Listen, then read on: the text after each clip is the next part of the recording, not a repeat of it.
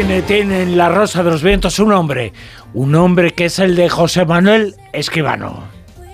En el callejón del Escribano José Manuel, muy buenas y feliz año, ¿cómo estás? igualmente, Bruno, buenas noches, feliz año y feliz cine nuevo, a ver si es posible, que haya mucho cine y nuevo, además. ha empezado espectacularmente el mundo del cine, bueno, ha acabado espectacularmente y ha empezado también espectacularmente, ¿no? Hombre, sí, hay buenas películas. Yo creo que a fin de año parece que estaban esperando y a primeros también. Y, además empieza todo. Dentro de muy poquitas horas tenemos eh, los Globos de Oro ya eh, en cartel, ¿no? A ver qué, qué películas se llevan los Globos de Oro y a ver si La Sociedad de la Nieve de, de, Bayona, que está nominada como película extranjera, se viene para acá con un globito de oro encima del pedestal. Eso estaría bien, ¿eh? Y sabremos si la protagonista de la nueva película de Aki Kaurismäki, que es eh, candidata también a mejor actriz, eh, va a estar también en Eterna y va a ser eh, premiada, porque Kaurismäki es hoy el gran protagonista, es uno de los grandes directores de cine del mundo y uno de tus favoritos, y está de estreno en estos días. Pues efectivamente, es que la, peli de Maki, estrenada casi, casi, casi cuando se nos iba a 2023, a mí me parece que es una de las mejores películas del año. Casi no llega, pero por suerte la hemos tenido en el 23. Quiere decir que para todos los premios, las temporadas y tal, de 2023 estará la peli de Maki, un director que a mí me gusta, yo creo que uno que le gusta a cualquiera que haya profundizado mínimamente en su obra. ¿no?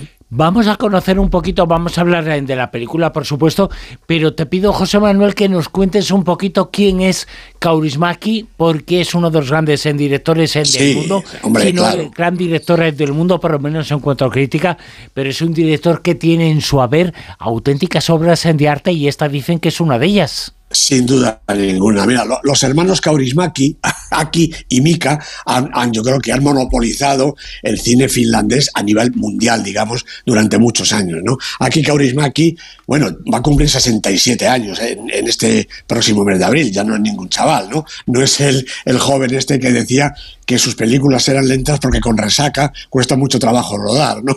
Entonces, bueno, yo creo que ya está más formal, aunque sigue siendo un hombre inconformista, nunca acude a los festivales, nunca acude a los premios, aunque sus películas estén ahí premiadas, ¿no?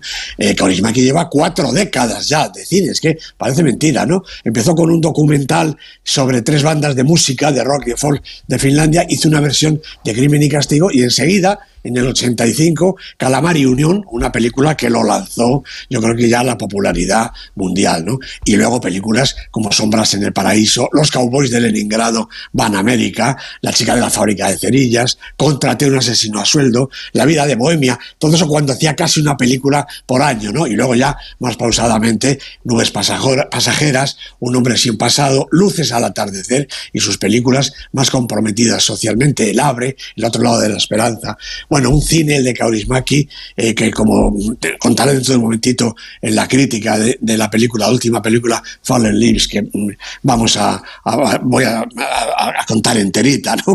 Como, regalo de, Reyes, pues es un cine que no se parece a ninguno otro. Cuando ves unas imágenes de Kaurismäki, sabes que esa película es de Kaurismäki, sin ninguna duda, ¿no? Y la sensibilidad, el sentido del humor, la ternura, el acercamiento a los personajes de sus películas hacen de Kaurismäki un auténtico poeta de la cinematografía. Yo no sé qué director es el mejor del mundo, lo hemos contado tantas veces, ¿verdad? Pero en el Olimpo de los grandes directores está este finlandés rebelde, aficionado al licor y al tabaco y un gran maestro, un grandísimo maestro de la cinematografía. Y que ahora está de actualidad, estreno reciente, obra maestra, obra de arte, Fallen Lips.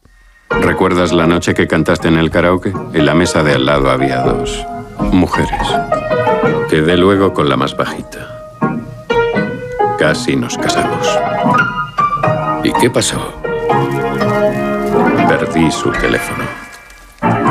¿Por qué no la buscas en la guía? No sé su nombre. Eso frena bastante.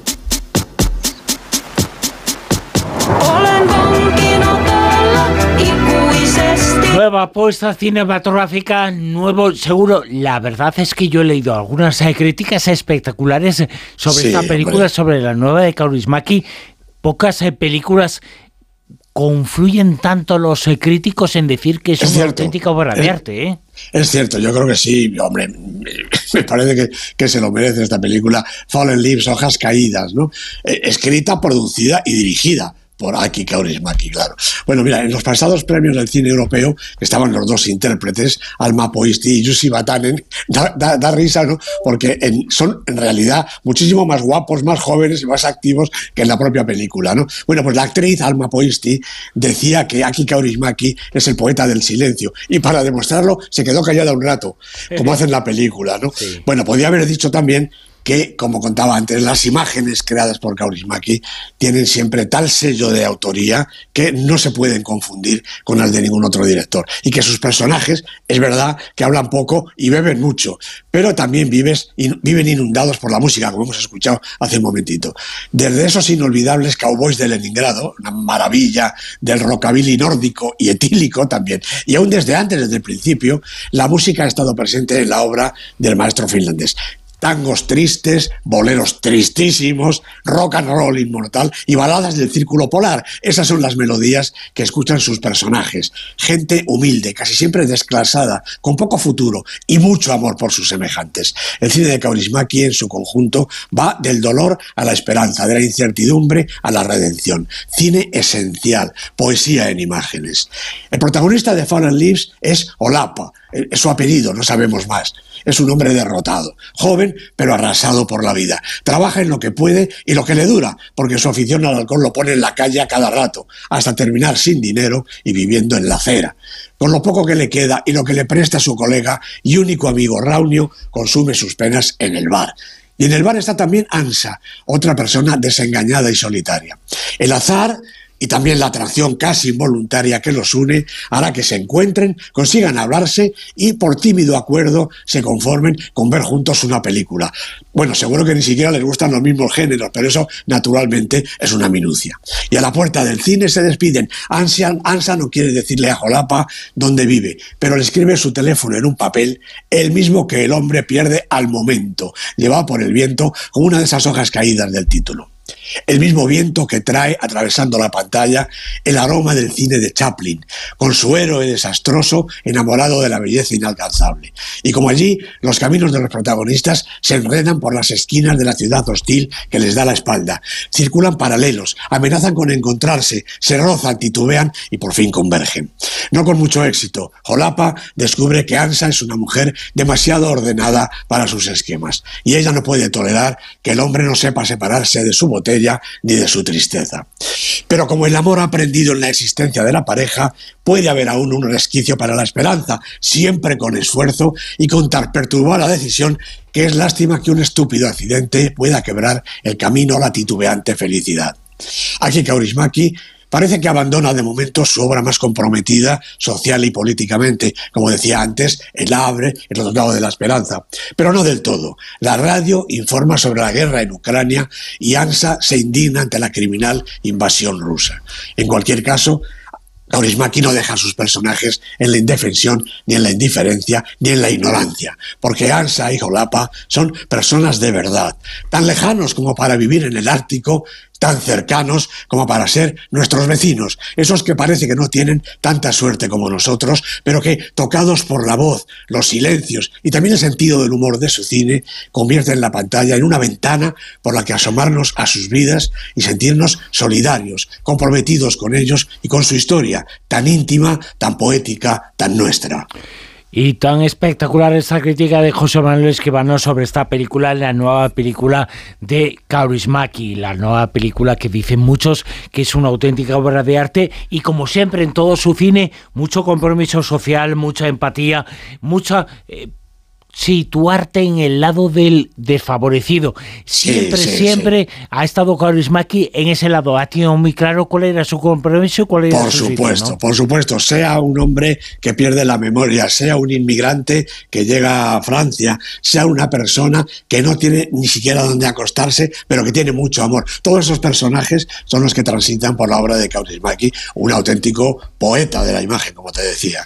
Un auténtico poeta de la imagen sobre el que hemos hablado hoy aquí en el Callejón con José Manuel Esquivano, la nueva película de Kaurismaki que va a dar mucho que hablar, que ya está dando mucho que hablar y que inmediatamente en los Globos de Oro va a estar eh, presente, presente esta película de Kaurismaki, también una película española, La Sociedad de la Nieve de Bayona que va a estar ahí. Eh, bueno, va a estar todo el año presente porque se ha estrenado hace muy poquito en las salas de cine y sobre todo en la plataforma que es la productora de la película Netflix y es una película que va a dar mucho que hablar y seguramente va a recoger premios muy importantes. Yo creo que sí, de momento ya te digo, dentro de unas horas veremos su suerte en los Globos de Oro, ya está nominada, eso ya es un pedazo de triunfo, ¿no? Pero es que también está nominada para los Goya, ha pasado ya el primer, perdón, para los, para los Goya, por supuesto, yo todavía sigo creyendo que va a ganar, ¿no? Pero en los Oscars, ¿no? Ha pasado ya el primer corte para las películas extranjeras, también está ahí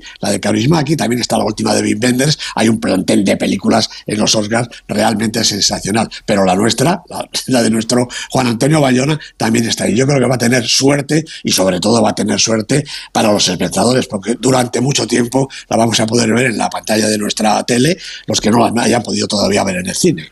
Eh, fíjate que lucha en los Oscars, ¿eh? Carismático contra Hay que elegir, ¿eh?